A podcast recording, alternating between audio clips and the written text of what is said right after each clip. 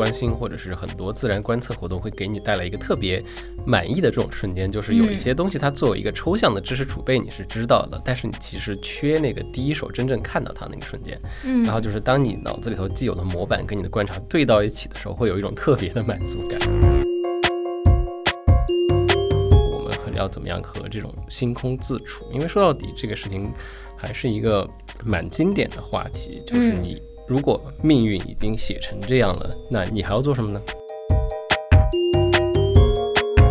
我们知道蘑菇是托卡尔丘克喜欢用的意象嘛，但是他会在他的小说中写人是具有蘑菇性的，就像他写米谷之壤一样，好像宇宙当中的万物都可以融进就是日常的事物当中，他们之间是有一个关联的，而不是说啊人是变成什么，人就是非常干涩的去。成为了什么？你身体里是具有一个行星性、一个宇宙性，或者说一个蘑菇性都可以。它可以把人跟自然看作是平行的，而不是孰高孰低的一个东西。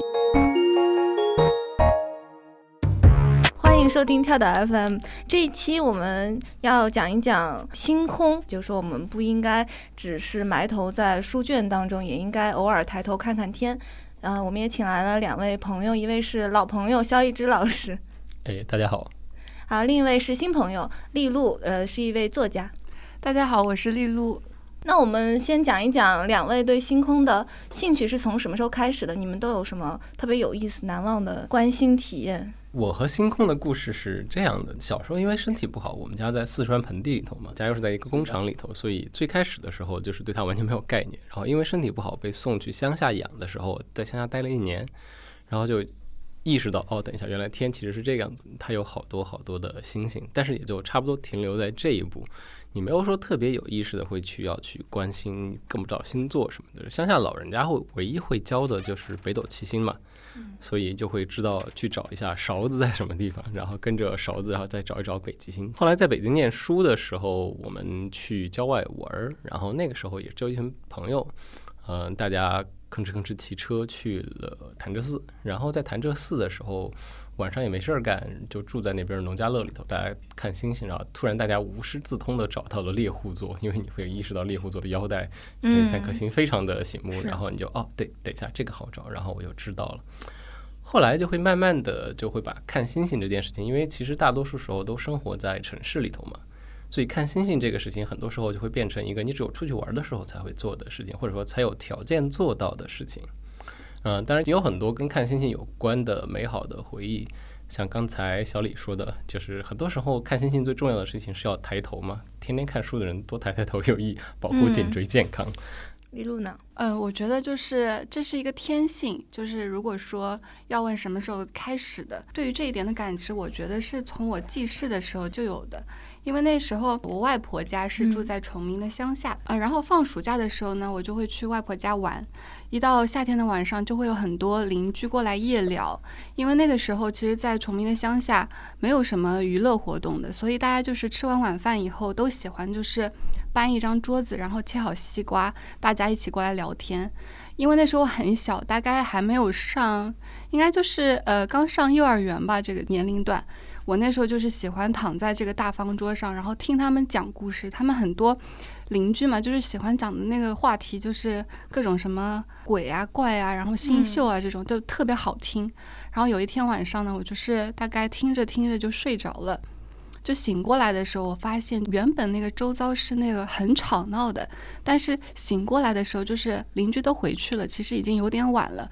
呃，我外婆可能是在旁边就是收东西了开始，但是我没有看到她，所以突然就感觉整个世界就是一下子安静下来，什么都听不到，然后我只看见就是这个天上有满天的星星，然后那个时候就是一种特别震撼的感觉。我当时发现我就是自己不知道到底是在天上还是在地上，就感觉自己好像一翻身就会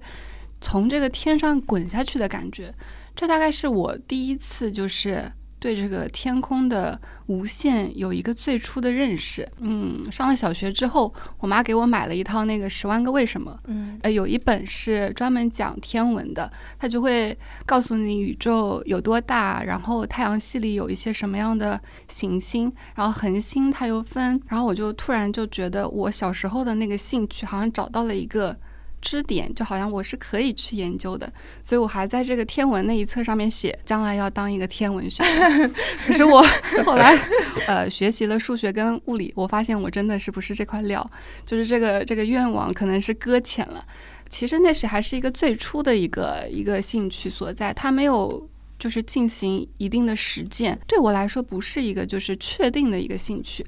我觉得它在我就是整个生活当中。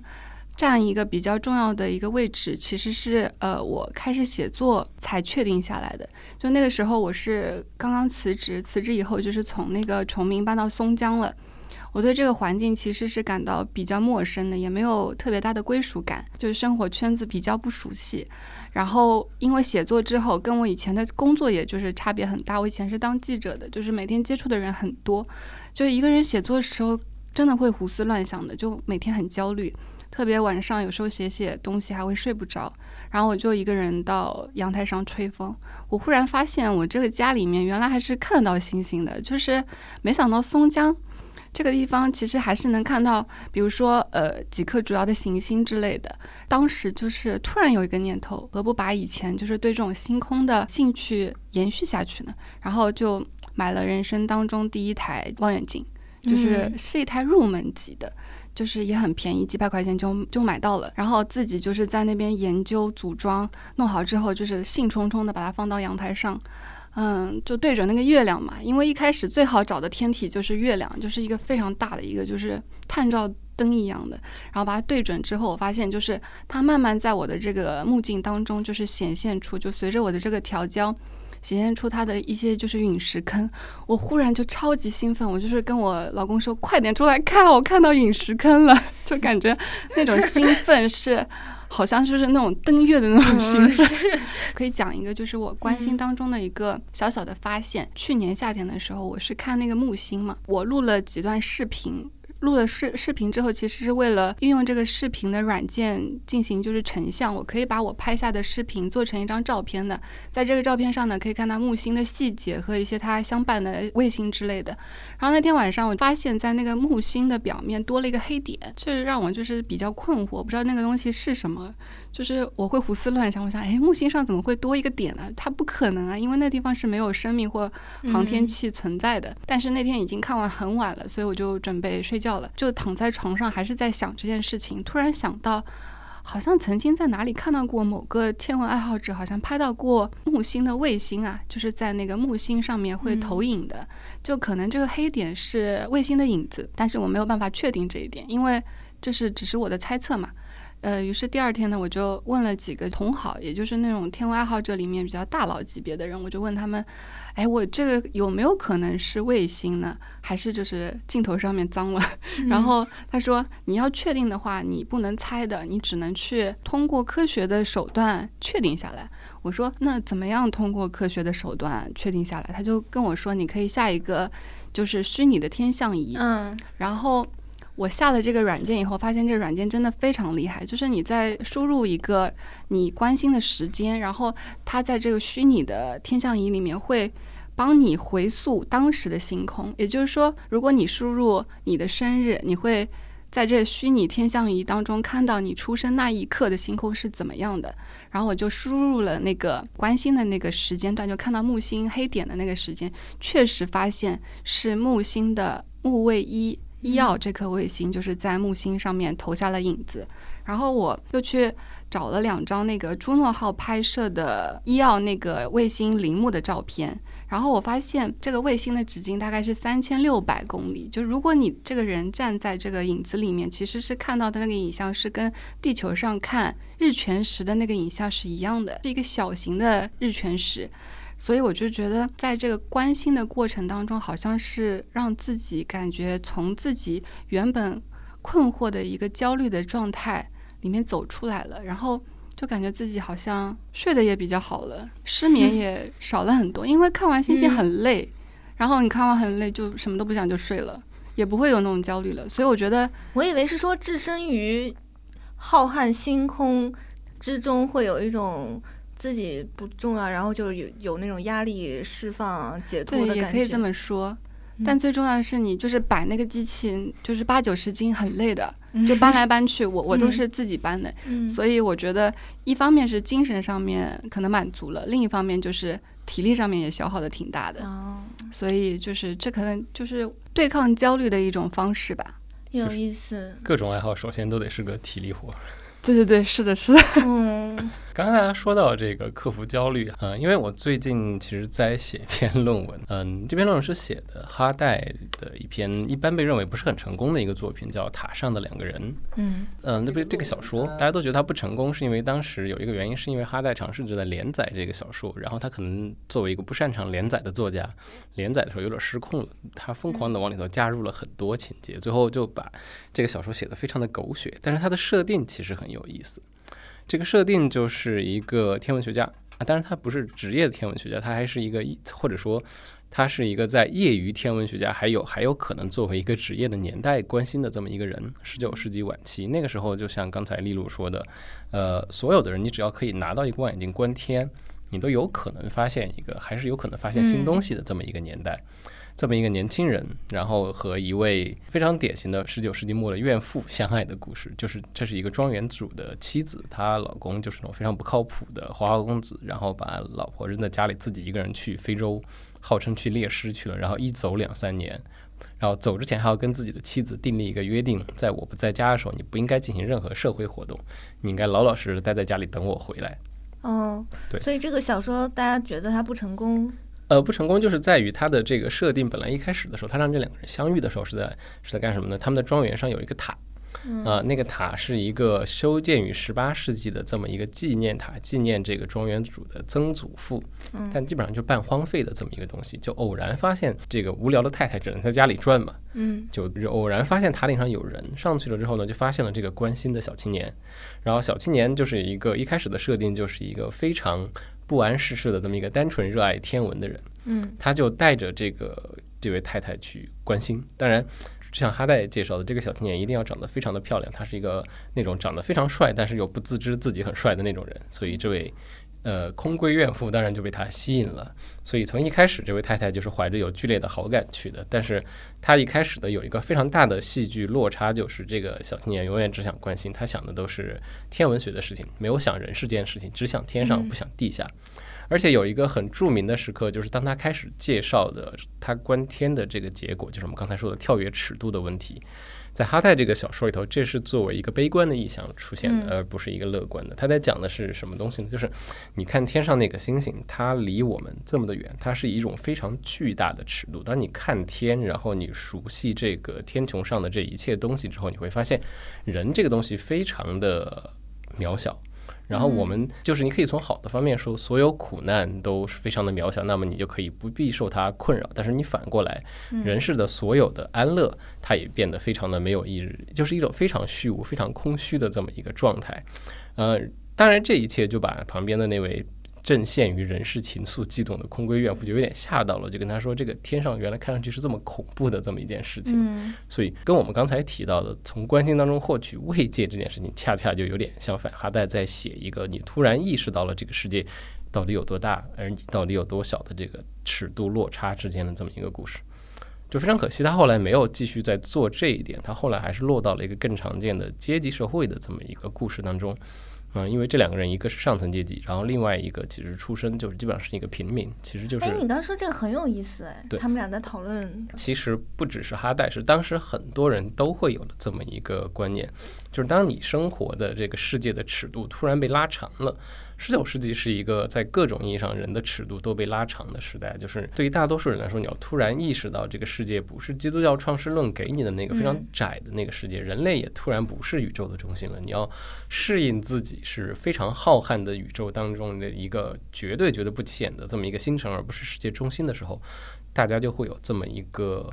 困惑的瞬间。不光是哈代，很多人都在讨论，都在想要办法解决这个会被大家称为大尺度问题的这么一个怎么说？其实我觉得它是一个情感问题，就是从科学认知上这个道理可能你都懂，是但是在情感上你没有办法突然接受原来这个世界。自然或者说自然，我们用自然这个抽象的自然来笼括这一切，就是对人类而言，它是一个非常完全不在意你的这么一个存在。对于你来说，其实自然没有任何特殊的价值。所以当时的人因为科技进步，不管是说关心带来的这个天文尺度上这么一个大的关于时间和空间的想象，或者地质学的发现带来的这种非常长时间的这些想象，都对这个尺度问题带来了一个很大的挑战。所以我最近在做的就是这么一个事情。嗯，因为我其实做这一期之前，我也是之所以做这一期，是因为看了《锵锵行天下》，他们有去到西北嘛，有一个中国科学院的天文学的老师。然后跟他们在一起坐在，大家一起就是在聊天空和人间的关系。然后那老师就说，他觉得天文学的研究者非常的幸运，因为他们的尺度非常的宽广嘛，所以看到人间的这种学科之间这样的事情，就他他就没有那么的焦虑，因为他关注的是更加宽广、更加宏观的事。但是从另一方面来讲，那也是，就是当星光投射到我们身上的时候，可能那颗星已经不存在了，或者是很多很多年以前的，就是历史，就是过去。就是一个已经彻底适应了这么一个大尺度，把它作为一个常识来构建自己世界的现代人才会有这样的态度。如果你回到一个刚开始出现这个大尺度的时代，它给你的就像我们刚才说的哈代小说里头一样的。它就不是一个安慰的东西，它其实带来一个巨大的震撼。对对，天文学科其实是一个非常有潜力的，或者让人很兴奋的一个学科。原因是在于，其实天空是无穷无尽的，有很多很多，大部分的行星、大部分的恒星、星系我们都没有发现。但是科学家其实他没有足够的时间持续去观测的，就是他还是需要就地球上有很多不同的天文爱好者。一起，大家一起就是去观察，然后，所以，嗯，天文爱好者取得的科学发现的成就，很多是可以跟就是科学家齐平的，这种成就感其实是要优于比如说数学啊、物理这种学科，因为，呃，你要在那一方面成为一个大牛的话，我觉得是比较难。但是你在 你发现一颗就是从来没有人发现过的行星啊。然后恒星其实是，嗯，真的很有可能的，只要你的设备和你的观测技术达到了一定的程度，所以我觉得大家还是可以去试一下的，就是既可以缓解焦虑，又还可以，说不定就哪颗小星星以你的名字就命名了，就。所以我们过两天是不是过段时间可以看到有一颗利禄星出现？对，我想说你是想往这方面发展的，是 没有没有没有，我是知道自己的局限在哪里，因为就是。呃，你会知道自己的潜能在哪里，你的局限在哪里，你非常清楚。就是我知道。我关心的是，我能做到的最就是深的那一步是哪里？突然想起来，就是我小时候其实还有经过一次还挺大的天文事件，嗯，就是一个暴露年龄的事件了。呃，我在我小学的时候出过一次漠河那个地方可以看到日全食，中国大部分都可以看到日偏食的那么一次。然后那次日食还有一个特别的是九七年，还有一次特别的是就是那次日食同时会有一个彗星现场，哈尔波普彗星同时会在那年回归，就等于日食的时候你可以看到一个大彗星冲过天上。我就记得那年。所有电视台都在直播，然后大家就还会不停的告诉大家观测日食要注意的事情，就是告诉小朋友们不要直接看天，你要去做那个看日食的呃眼镜啊，或者说实在是不行，你要眼镜墨水涂黑这样的事情，或者是拿小孔看。就电视台在日食开始前一两天就开始不停的播放，然后。到了日食那天，央视是有直播的，在漠河那边给大家直播日食现场，然后我有印象，对天文爱好者去漠河看星星。然后我们在四川那个时候就肯定看不到全食，只有偏食，就全班小朋友都很兴奋，大家都起来，然后就早上拿着一个那个时候不知道哪儿搞来那种卡纸的那种墨镜，戴着看 看全看日食，就很很开心。然后 那个周末所有人的周记都是写的看日食。我记得天当时真的黑了，对，因为当时就真的黑了，然后就是你在这边看着电视上在说现在到了时甚，到到了最黑的时候，你在这边看着就是哦，真的已经太阳已经。我记得当时上海好像是偏食，我有印象，那个时候信息的传播没有现在这么多这么丰富，所以就是大家都是通过电视，对，一个信息被发布了以后，所有人都知道了，不像现在就是很碎片化的，所以其实也有好处，就感觉大家是一个共同体，我们就一起做一件事情就很兴奋。但是包括现在天文现现象也经常成为一个大家共同参与的。前几年有流星雨，然后这几年超级月亮。可能超级月亮或者是这两年参与度感觉跟小说那个不太一样。就比如说现在超级月亮出来，很多时候会变成朋友圈摄影大赛，对对对 主要是为了拍照发出来，对吧？是的，其实超级月亮每年都有，它就是一个近地点的时候月亮比较大嘛，不算是很罕见，但是也是一个大家可以参与进来了解星空的一个就是路径吧。嗯，我觉得还挺好的，就是摄影大赛让大家就是能抬头看看星星之类的，挺好的。对，像每年除了超级月亮，可能还有上什么火星半月啊这种时候。对对对。在上海其实能看到火星半月，我突然想到。可以吗？能，就是我去年夏天就是无意中一抬头看到，哎，等一下，那个星怎么是红的？然后我就。突然就瞬间意识到，哦，火星，就是那那是我第一次真真真实注意到，就是它真的是红的。然后我就马上有有一个 app 嘛，就是那个星空，我就拿星空来对了一下，哇，真的是火星。然后就是后来我会去查一下，才发现哦，这两天火星半月。嗯，我觉得跟肖老师完全一样的这个经历，就是我之前觉得火星的红色是只有近距离观察才可以知道的，但是我发现就是因为去年是那个有一个。呃，因为我们就是美国跟中国都发了探测器去火星，是因为它是一个窗口期，但是火星冲日的时间就离地球比较近，所以我其实是在去年才第一次知道火星肉眼看也是红色的。哦，所以原来去年是一个特别的时间，是因为它冲日，所以可能才会。呃，它两年冲日一次，其实也是比较常见，它都能见到，但是只有在冲日的时候就比较红。然后我当时就是觉得，哎。为什么我原来以为星星都是一个颜色的，就是都是那种发光的点而已，其实不一样的。不一样，这个能看出来。对我，我可能视力比较差，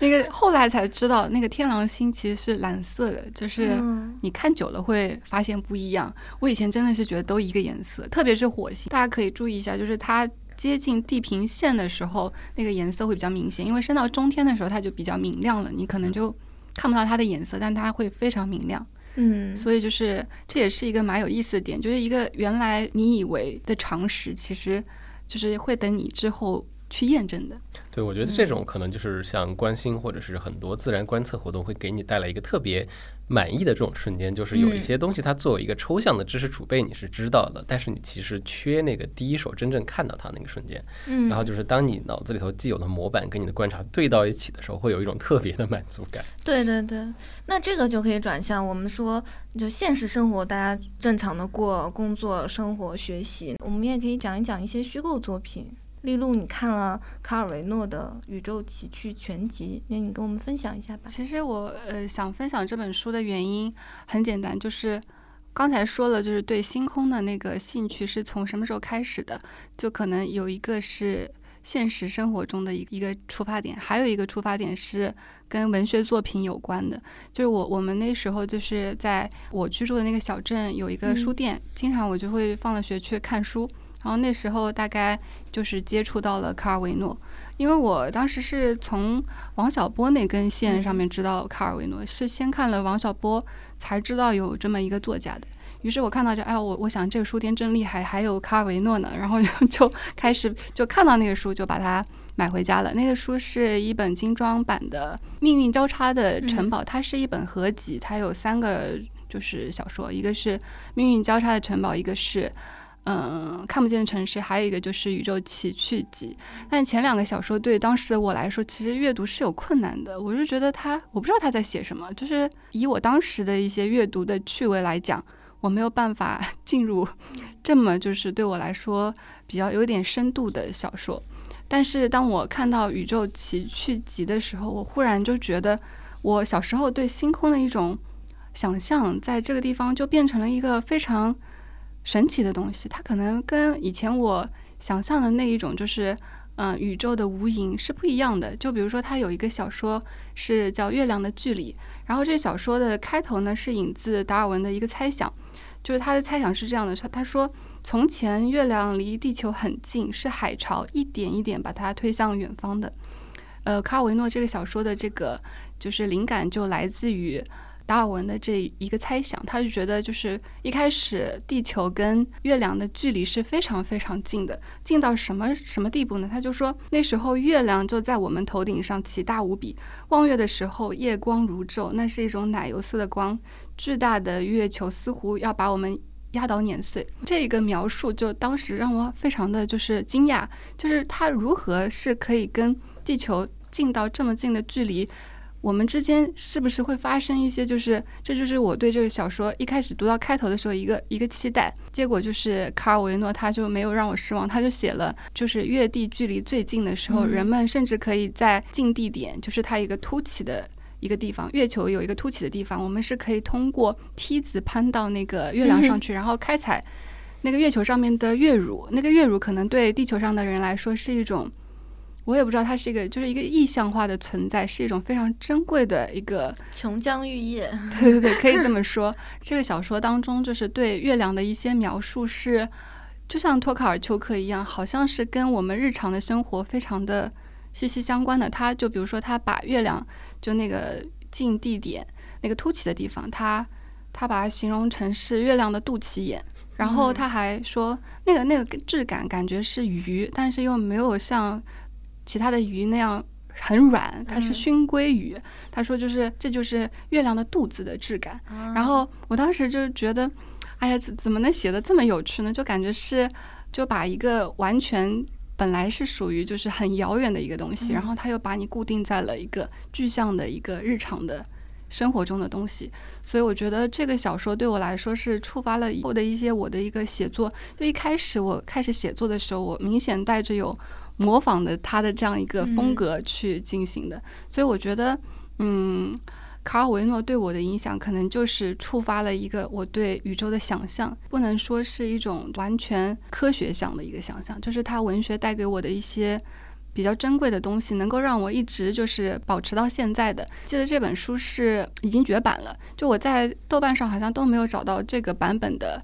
条目，但还好现在有那个多抓鱼嘛，然后我就在多抓鱼上面又买了一本，最近是呃重读了一下。后来我还做过一个梦，就是梦到自己好像变成了其中的一个主人公，然后我就到那个月亮上去也去开采那个月乳，但是我发现就是那个月乳不是像卡尔维诺写的那样是是在月球表面流淌的，而是它就是在漂浮在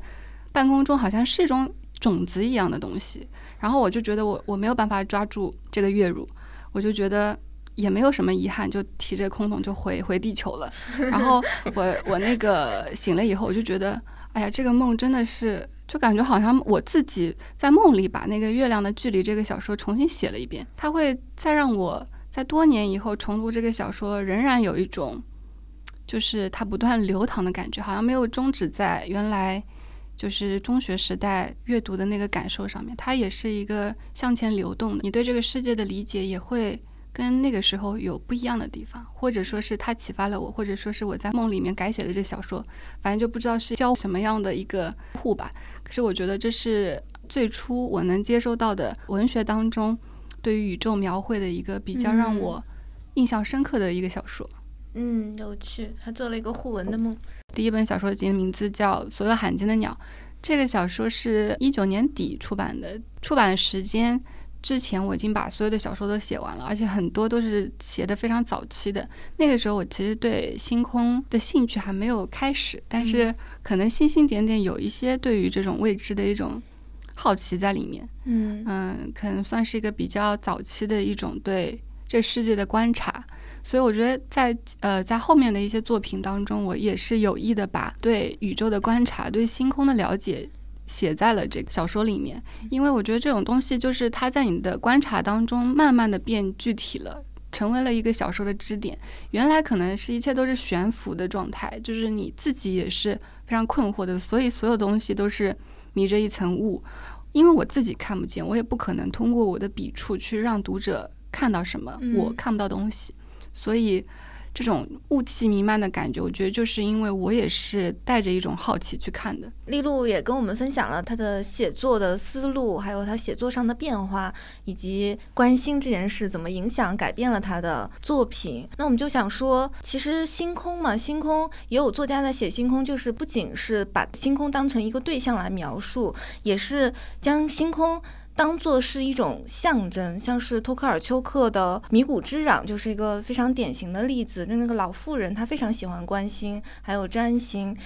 托卡尔丘克有一段书写，我觉得特别的好。他就是说，他觉得这个星空让每个人不可避免的打上了烙印，因为你出生的时候，你的个性啊，你的禀赋是由星图决定的。但是另一方面呢，星空也像是一个永久的监禁，让人一辈子都无法从这个牢笼中逃脱。看到这个书的时候，我其实第一个想到是，就是我日常跟人聊的时候，其实也会聊到这个问题。我是一个可以用。理性态度去理解大家对于星座，或者是就是像你出生的时候，这个你的星空对应了你的这个预测了你的一切这个态度，我是一个可以跟大家聊这个东西的人，但是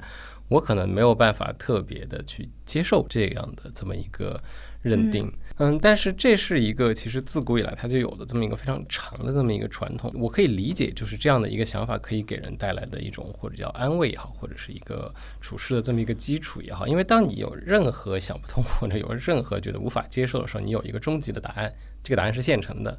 而像刚才例如说的，现在还更加的方便，你可以下一个软件，输入你出生那天的日期，你就可以看到当时的星空，是真科学算命了，标准回归。是的，嗯，对，就占星也是这样的。虽然我很蛮还蛮喜欢托卡丘克的作品，但是我现在因为还没有看到结尾，我还没有想到要下最后的定论，但是我就是在等着看这个小说最后会用一个什么样的方法来说服我，我们和要怎么样和这种星空自处，因为说到底这个事情还是一个蛮经典的话题，就是你。如果命运已经写成这样了，那你还要做什么呢？我很喜欢的一点是，他说他的厨房是宇宙的中心，非常的有诗意，也是我我有时候也会觉得，我们的中心到底是什么？会不会可能就是你的那个卧室？就像《星际穿越》，它的中心就是女儿的书房。书房对，是的，就是托卡尔丘克也是我比较关注的一个作家，因为呃，其实他在获那个诺贝尔文学奖之前，后浪就出了他的。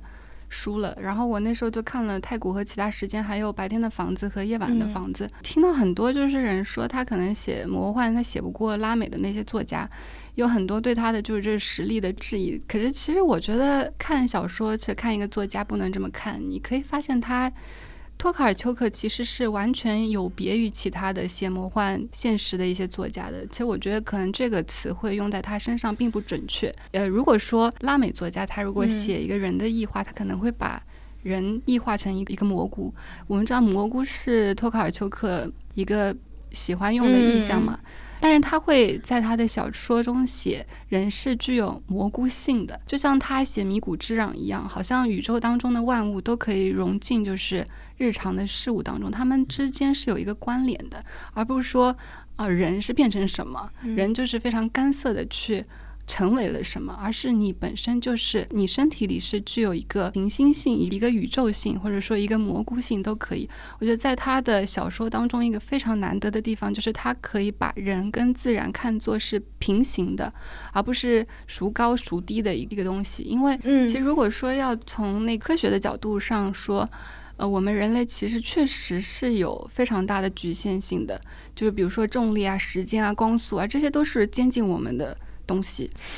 但是但是人却知道，嗯，这个限制在哪里？我们却我们可观测的宇宙非常非常的大，然后这种无限跟瞬间就是有限。包括就是《迷谷之壤》里面，他有写到 William Blake 的诗嘛，嗯，其实他的诗里面这个就是永恒跟瞬间也是一个非常主要的主题，你会能够深切的体会到，其实托卡尔丘克就是在让大家去体会到人跟这个宇宙是相连的，我们可能本身就是宇宙大爆炸的一个点，初始的点，然后形成的万物，形成了我们的思考，形成了我们的灵魂，但是我们终究还是会。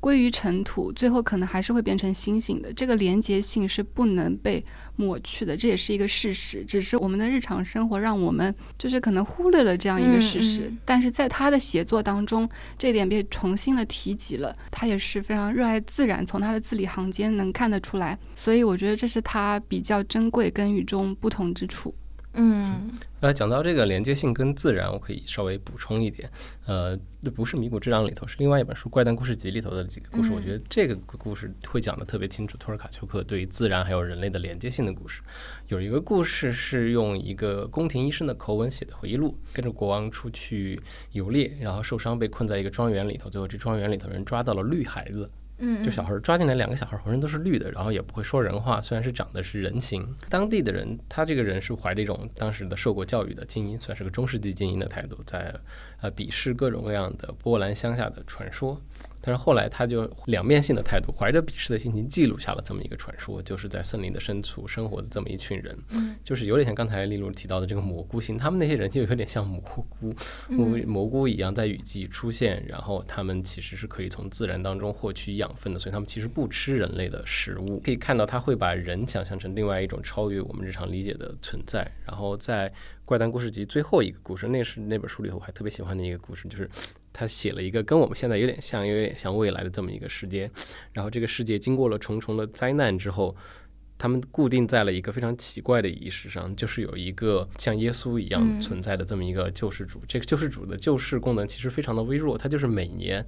固定会死去，但是这个人死去了之后他又会重生，就是在医学上死去之后过那么一段时间他就会重生。但是随着时间的进步，这个人的重生每次都越来越艰难，越来越痛苦。你会读这个故事的时候，你会知道这是一个基于呃一个基督教传统构思出来的一个对现代生活的一个特别大的这么一个寓言故事。但是在读那个故事的时候，这种基于人的肉体的连接，这个生命心脏重新跳动的这种，我们把整个世界的呃关联都寄居在这么一个人的这么一个非常生理化的这么一个行动当中，我会。读到作为一个读者，当你读到这样的故事，你会突然意识到，哦，对我们还有一些这样可能的连接方式。所以我觉得，呃，例如刚才讲的那个连接性，对托尔卡丘克的作品真的是一个非常好的一个作品。对连接，我觉得还是要跟听众解释一下。我在想说，就是连接，它是对于。切断的一个反义嘛，因为你要是把自然作为对象，这个就是切断的关系。我要利用它，我要从中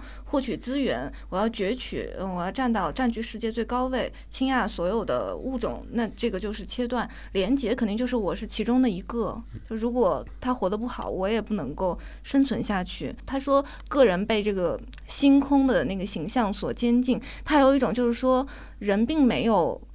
为所欲为的。能力就是说，你不能够成为你想成为的任何人。你可能是这么认为的，可能是我们现在这个当代世界这么许诺给你的，你有无穷的可能。但是这个在他的这个认为里面，这是不成立的。他是有一个很深的，就是宇宙观在里面。你从字里行间会非常的清晰的就感受到他对这个事件的他的一个其实是隐藏的一个。评判道德的评判，你能体会到他是站在哪一边的。嗯，就虽然说他呃《迷谷之壤》里面那个就是老太太的形象，他可能被他有意的刻画成一个比较。极端的，有一点暴躁的形象，但是他是其实是通过这样一个人物，就是表达他的一些观点。他是作为一个自然保护者，他是没有办法用一种平和的一种声音去讲述的。就是这个态度，也是他心中对于就是人类现在攫取自然的一种态度的一种回应。所以我觉得这本书其实它还有另外一层意义，就是它在这个环保这方面的一些就是珍贵的一些意义。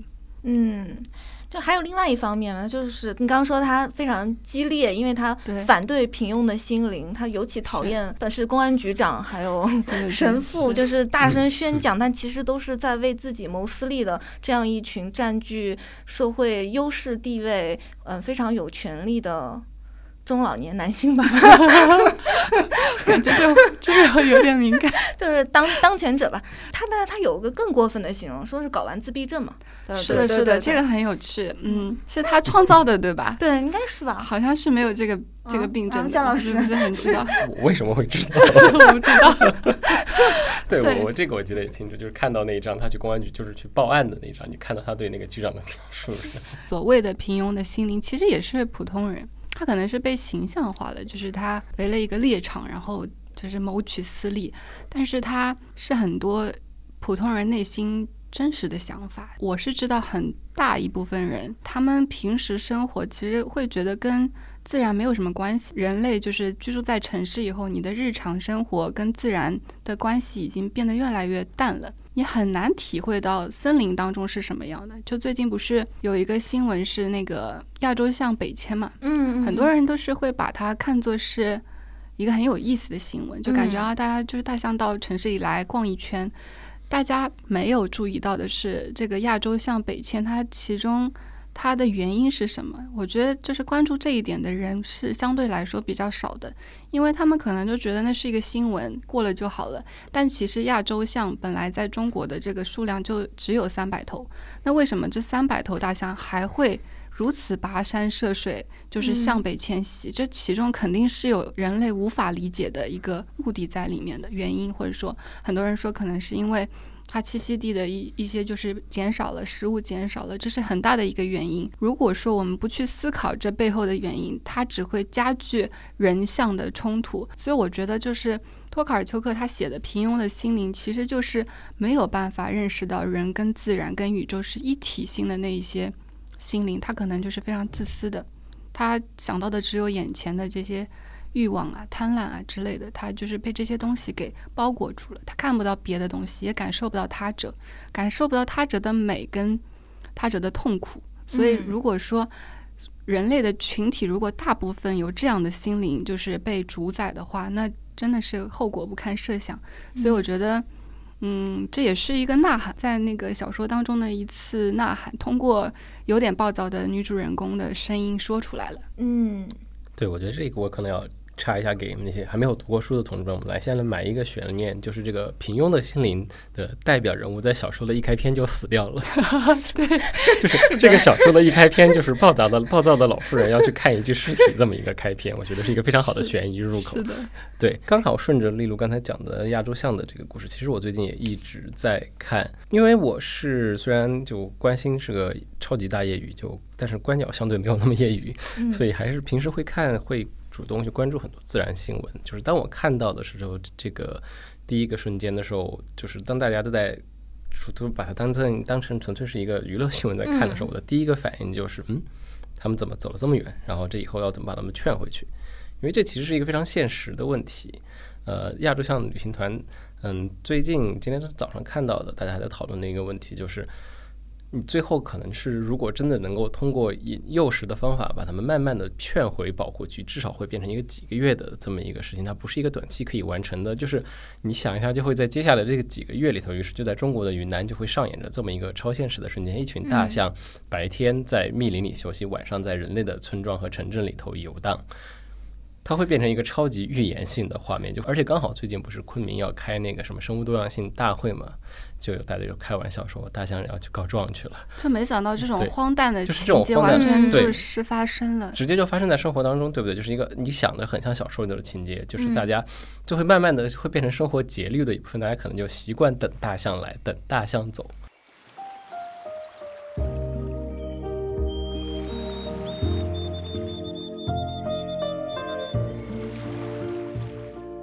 中国古代有青天剑，这个小说是今年刚出的香港作家西西的长篇小说新作，叫《青天剑》。这个小说我我看完了以后就觉得，其实这本小说更像是一个古代青天剑的一个考学指南，考学生活指南，因为它这里面就是是。哎，这个是不是应该念第四声啊？我都刚刚想说。青天剑是不是应该念青天剑？我其实一般念青天剑，但是青天剑对，因为是国子监。哦，那就青天剑。嗯，青天剑它可能就是。嗯，他他其中就事无巨细的讲述了，就是你应该看什么书，你要学什么知识，甚至几何的哪几本书，或者说你要学习的任何的一些，都全部都讲到了。你会发现，就是你期待的一些内容，它可能就是会让你觉得有一个缺失。我是在读的时候，我是有这样一个感觉的，因为西西老师他其实能看得出，他花了非常大的心血去写这本小说，然后他也会让就是我。学到非常多的知识，原来不知道的，就是包括那段历史，就是传教士到中国来传教，他甚至那些传教士到中国，他是抱着就是永远没有办法回到祖国的这样一个心态去过来的。他可能主要是讲了一个这一段的历史，可能我读到的地方是有限的，但我觉得就是这一些就是。比较有限的一些对天空的一些天问，这些段落是真的让我感觉到感动的。因为这样一个叙述，这个叙事者其实也有一点有意思的，就是你会发现他运用的这个语言好像是经历了演化的，就好像是用了一种现代化的一个不是那种就是嗯传统的历史小说里面那种，就是站在一个青天剑的这样一个角度去讲的。当时就觉得好像是一个幽灵在跟我，在嗯跟作为一个叙事者，就好像他是一直是在游荡在这个宫廷当中，然后他是经历了这个世界的这个。更迭的朝代啊，王朝的覆灭啊，就是现代生活的兴起。可是，可是他还是被局限在对过去的回往当中，因为他他的时间不再流淌了，这个叙事者本身，所以他看到的一切，他所有提出的问题，还是关于那个朝代本身的一种发问，他还是陷在里面。刚才说的那段是我对这个叙事者身份的一种猜想，不一定就是那青嗯田健本人，而是一个就是用我刚才说的，就是一个幽灵的状态。那也是有可能的。对，我还蛮喜欢这个，例如刚才讲的这个，因为你嗯读这的时候，这个人他他有个名字，叙事者叫周若红，他的设定就是他们家祖传钦天剑，嗯，然后最后加入之后考上了明末，他设计是明末清初嘛，所以他们家之前是明朝的，然后明末的时候他他爸他们那一代就选择不在青天剑做事，不出仕清朝。其实它里头有一个伏笔，就等于是在讲移民，他爸等于是前朝移民，他就觉得坚守自己移民的这个态度，但是不干扰自己的儿子，儿子还是似乎坚持家族的传统，加入青天剑工作。然后最后他其实选择了提提前退休，嗯 然后就的确是有一个游移物外的状态，而且他也是他其实在整个故事你能看到，他也不是说千天剑里头最出色的那个学生，对吧？在学校就在千天剑里头属于中间状态，但是机缘嗯巧合看到了这么多事情。然后他的叙事语言的确也是，就会让你有一种感觉，你会觉得这个人的语言离我们太近，呃，语言本身离我们太近，但是他的这个视角又是有一个特别有沧桑感，就的确像例如刚才说，就好像有个鬼活到了现在嗯的这种语言上的感觉。我对于明末清初那一段中西交流有蛮大的兴趣，就虽然现在还没有不知道到底可能做出点什么东西来，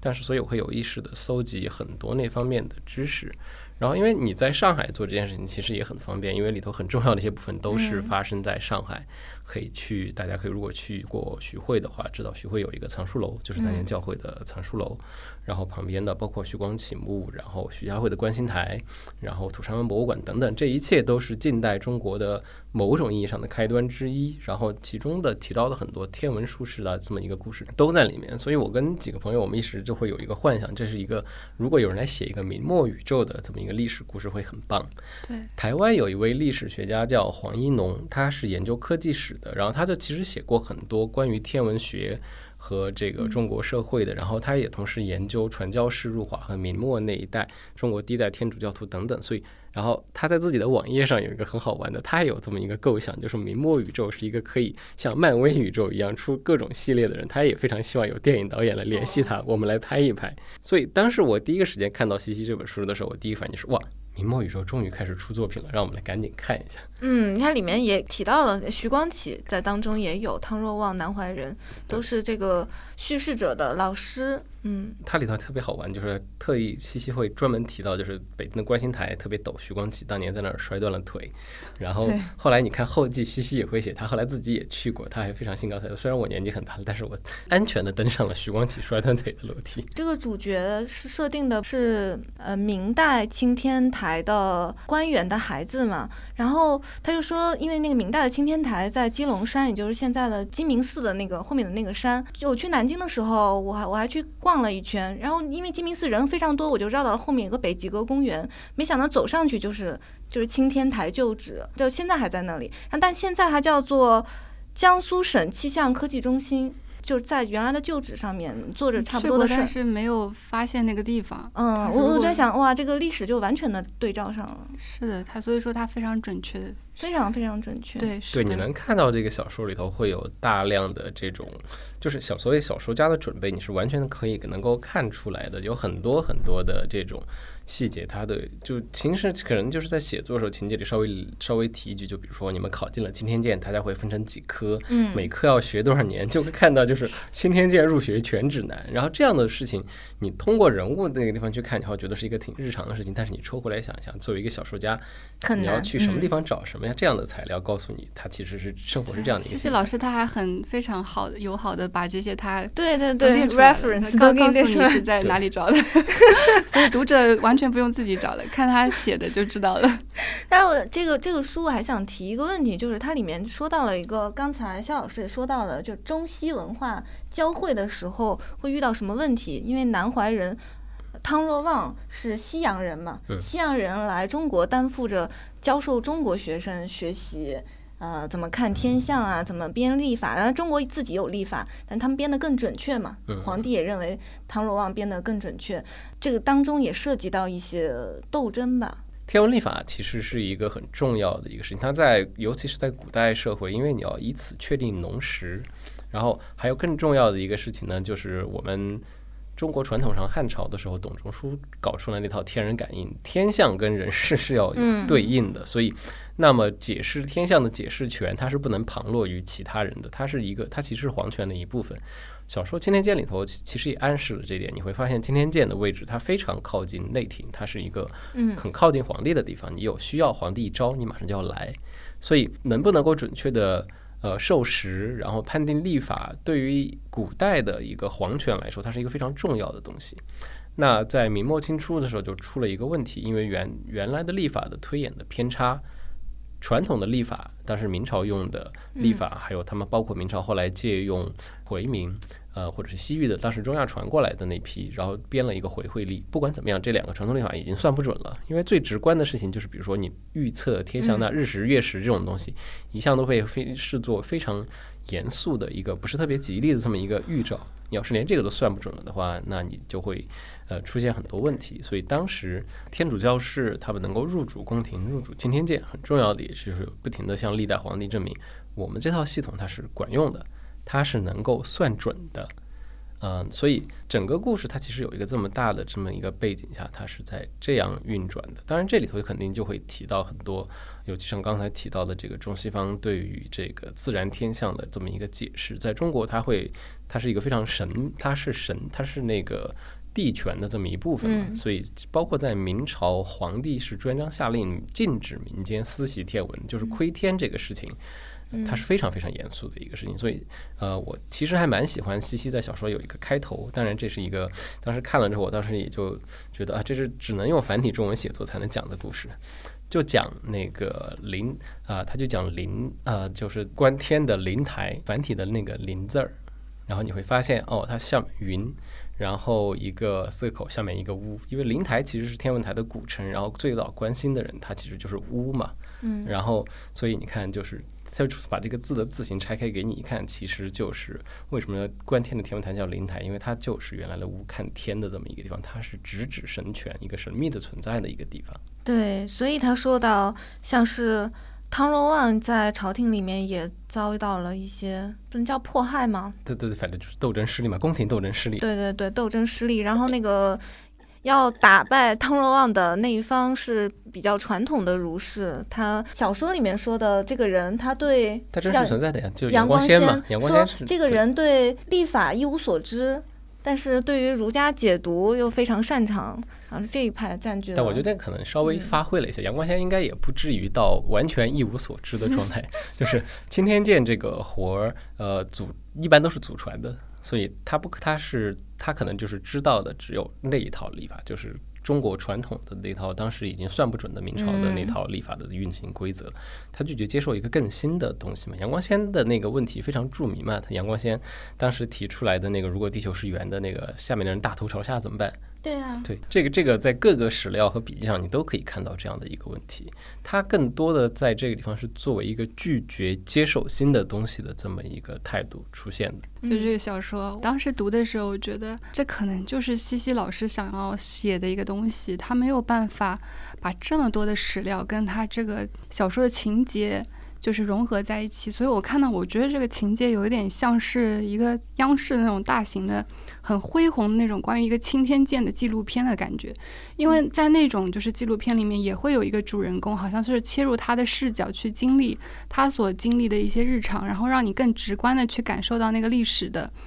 氛围，然后让你体验到那个历史跟人之间的一个关系。所以我觉得他可能就是有一点陷入了，就是对史料的一种叙述当中。小说情节其实是很淡化的，因为你会发现他其实人物的关系基本上没有什么冲突性的，就是是有这样一个淡化的情节当中有一种淡淡的遗憾在里面，就是会有一种遗憾的感觉。嗯，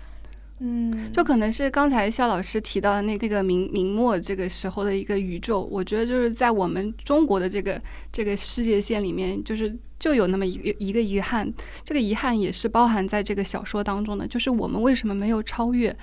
当时我们所能接受到的这些信息，没有把它给运用到我们的就是比如说科技啊文文化上，而是完全的服务于政治，就是这可能也是我记得他的小说主人公有这么一个就是发问的。他当时是有的，这个是潜藏在整本书，我觉得最重要的一个对的，对的，他是有一个发文，他没有选择在这个小说当中去解决这个问题，他可能就是戛然而止了，没有说这个问题。这个问题怎么解决？对对，可能 对于小说家来说，除非你要做小说，你可以提供一个想象性的解决，你可以来写一个像一个 alternative history 这种，你来再写一本小说，可能可以解决这个问题。我觉得，我觉得丽露刚说的很好，但是我是不太赞同说这个小说刚才说的这个史料大过于它的表述的这方面，我觉得。打动我的恰恰是你刚刚说的那个明末的遗憾，我觉得他的叹息的感觉是贯穿始终的，这种淡淡的犹疑还有感伤，我觉得而而不是说我我要给你们做一个宣讲，我要说嗯明知未开不是这么回事儿，他就他没有没有是那种做宣讲式的写作，这也是我觉得是一个成熟的写作者，一个八十几岁的作家他教出来的一个很让人意味感觉意味深长的大卷。对，真的是对，尤其到小说的结尾，你会发现这个小说的结尾是一个，因为它像刚才说过，它不是一个强情节的小说，然后你读的时候其实也会好奇，所以到底要怎么结尾？然后你会想着啊，那康熙朝发生了种种的事情，他你会觉得这个人物是不是会卷入某些大的历史事件，最后以这样的一个方式来结尾？最后你发现没有，是这个人就是啊，我年纪大了，然后我就不想干了，然后就辞职了，我就走了，这样一个很隐的这么一个方式，就他就这样。慢慢的就是一个淡出的方式，我就这么结束了。然后这个故事它其实，呃，我之前讲的这一切，可能刚刚说的没有找到一个答案，可能跟这个也有关系。他选择这个结尾的方式是一个淡出，我我根本就不提供一个真正意义上的结尾。我看到最后他说做一个平民吧，做一个平民，我当时就觉得很感动。对，是的，而且他整个就是整个整个整个故事，他是他跟那个嗯他青梅竹马的小女朋友也没有。子女，他后来是好像是领养了一个对，人家都结婚了，为什么你还叫人家小女朋友？对他跟他的夫人，就是因为他整个叙事当中那种青梅竹马的感觉，就让我觉得贯穿始终。特别是他后来说，他跟就为什么我当时说。呃，我刚才说这个幽灵的感觉，因为他后来跟他的夫人说，我们小时候有很多的话，但是现在我们的话越来越少了。嗯。但是他对这种就是夫妻之间的情感的一种转变，那种情感的转化，他其实没有特别多的纠缠在里面，他也没有陷入这样一个。就是人生的变革，或者说是一种朝代历史的一种转变的情绪里面，他没有这个情绪。这个这个不是我，我甚至觉得他妻子的角色是为了承担医药这条线索。中医这条线是的，是的，他他这个小说它就分为两个线索，一个是青天剑的这个是要关心的，说中国的星象啊，中国的呃为什么会变成了一个为政治图解啊，为什么会变成了这样的一个一一门技术和科学？另一方面是说中医。他的妻子其实承担的是说中医有很多它的道理吧，大概就是这样。对，还有一个作用就是他妻子还有一个叙事上的作用，因为小说的它会同时有一个进行的，就是在你读的时候，这个叙事者在讲故事同时，他也会有直接就会一般会有一个空行，然后就是他直接跟他妻子的对话，你会发现就是这一切故事有一个非常。具体的这么一个语境，很多他讲的话，他其实是根据他妻子这个对象在调整他的这个倾诉。还有一点我觉得特别有趣的是，他说他妻子指出了虚拟线，因为地理也是有虚拟线的嘛。对。他是小说里面说，那天空也有虚拟线。妻子说，我们的人间，我们的社会也有非常多的虚拟线。就像我是一个女子，我靠，我不能进青天剑。对他，他这个的确是从刚才小李说的时候是从中医这个角度来的，因为最开始讲脉络是开始讲那个看针灸同人得到这么一个概念。我看到这个的时候是有点打一个机灵。对，我没想到从中医还有地理的虚拟线能够推及说我们世间所有事情都有你看不到的线，但是它确实存在，而且是一个限制。这和托卡尔丘克说的那星空渐进就是基本上是一差不多的。嗯，对，就是这个，而且它的这个两条线是在这个地方也是合到一起的，因为它这个叙述者周若红他讲他小时候学看星星，学画中国传统的星象，其实就是在连线嘛。对，连在星空中想象各种各样的线条，把星星连在一起，连成各种各样的一个形状。他们最后还去画了地图。对，嗯，而且他们还画了地图。对，是的，是一种具象跟一种想象两种都是在同时进行的。然后就感觉这回看这个小说，回想一下，发现就是西西老师确实在这个小说当中倾注了很多的心血，甚至一些人物带出这条线。我现在觉得好像是这样。我本来还在纠结这个人物，就是他可能没有那么的，就是凸显出来。嗯。所以说，其实写作者他其实有一个目的性在里面，但只要把他这个就是他想写的给他完成，就已经非常的厉害了。就刚刚说到地图的那个故事，我当时刚开始第一次看到这个地方，我会这个这个点，其实我当时看时候我也特别着迷。就是一般我们对于所谓的清朝或者是叫那个前现代中国的一些想象之一，就肯定有一个著名的不精确的地图。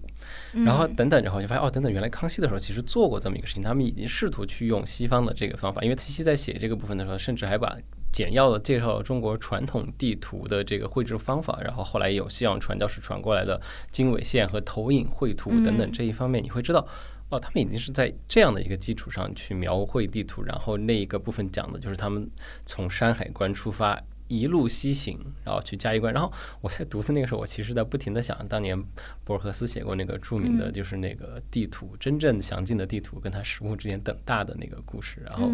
我就陷入了这么一个情绪当中，然后就在想到，哦，对。为什么在一个叫《青天剑》的小说里头会写到地图？当然，一方面是因为他们当时都是类似数学工作，这帮是专业人才。但是另外一个，你会意识到这两个都是对于这个世界的描摹的这么一个努力，想去把世界的形态固定下来，想去试着把这些平时你观测到的这么一些东西，你给它一个模式，然后这样回去可以看出一定的规律，这种感觉在里头。所以第一次看的时候是一种莫名的。触动，我不知道到底什么东西打动我。刚才大家突然聊起来，我意识到，哦，对，是这么一个问题。在生活当中，大家都接触过很多吧，紫微斗数或者说星星盘占星这些，你们自己对这个是持什么态度呢？呃，我刚刚其实大概说过嘛，就是我经常被人开玩笑说科学教信徒，科学教信徒对他们的态度就是，大家要玩的时候就大家一起兴高采烈的玩了，但是如果你真的指望我凭它来。安排自己的生活，可能对我来说那是一个不太可能的事情。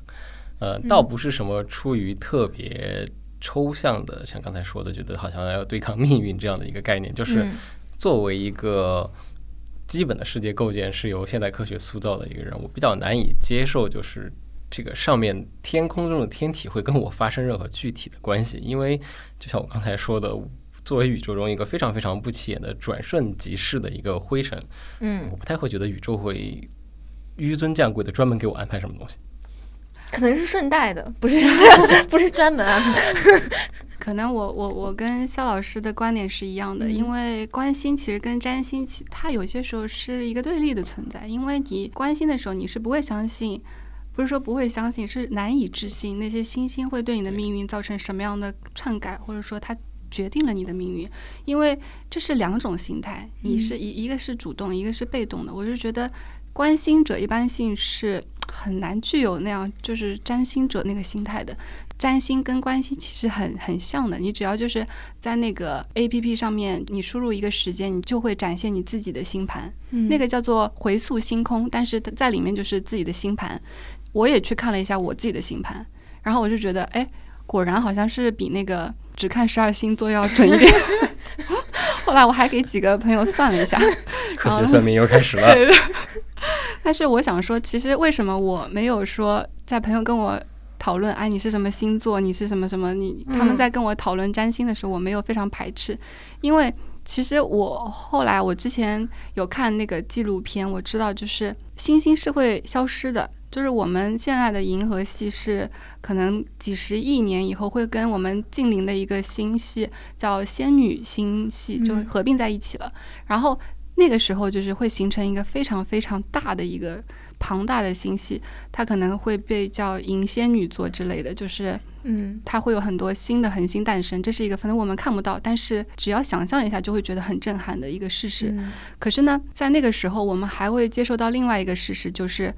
宇宙不是不断的膨胀嘛，嗯然后星星的之间的距离它会越来越远。如果说等到我们跟仙女星系合并的那一刻的时候，我们可能就看不到现在的星空了，因为所有的星星都会远离我们。如果那个时候的星系里的还有存在人类的话，他们可能就会觉得无法认识到，就是宇宙是从一个点发生了大嗯爆炸诞生的，他可能就没有这样的认识。所以我觉得这是一个非常悲观的一个事实，但是我们现在就是我觉得基于这样一个我们会跟星星越来越远离的这样一个事实，我觉得我们可以想一下，只要能够跟星空近一点，那占星又有何不可呢？至少它嗯会让我们有一个机会抬头看一下。哎，你你的你的那个星星盘是怎么样的？你的金星落在哪里？你的火星落在哪里？这是一个机会，对这是一个我们我们此时此刻拥有的一个权利，所以我觉得无论怎样都挺好的。我觉得占星也可以研究一下。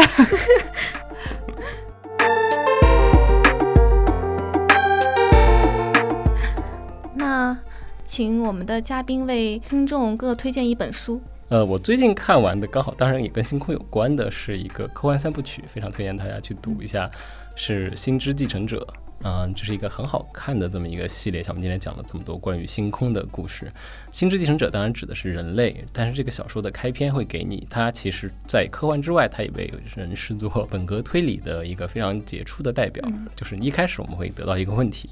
在月球上发现了一具几万年前的人类尸体，你要如何从这个序列开始推导？然后根据更多的证据，你会得到越来越大的一个突然扭转的对这个宇宙的形成，至少是太阳系的某些故事的一个全新的理解。这一套三部曲会给你一个完全不一样的月球的故事，所以它是一个呃非常棒的阅读体验。我给大家推荐的书，呃，是一个美国著名的科普作家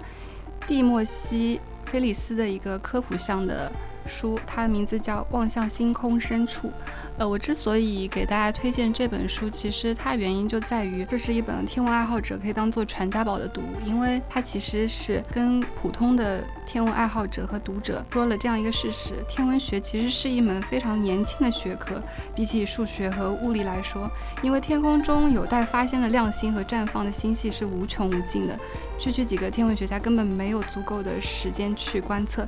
所以这是一个普通的天文爱好者也能够在专业领域大展拳脚的一个学科。比如说，一九九四年的彗木大冲撞，其中那个比较著名的那个彗星苏梅克列维九号彗星，其实是一个业余的爱好者在一次不经意的观测当中发现的。这个彗星的名字也是根据它命名的。所以我觉得这个书里面它讲的非常多的一些业余爱好者的一些故事，就给了我们非常大的一个信心，就感觉其实嗯你这个爱好其实有很大的潜力的。所以我觉得这是一个非常正能量的一个书，就不要觉得这个东西是跟嗯普通人是有一个很大的距离的。嗯，也感谢两位，我们今天讲了非常多跟星空，然后还有星空之外的野生动物的内容。嗯，也感谢两位跟我们分享你们的关心的体验。嗯，那我们的今天节目就到这里，大家再见。谢谢大家。谢谢大家。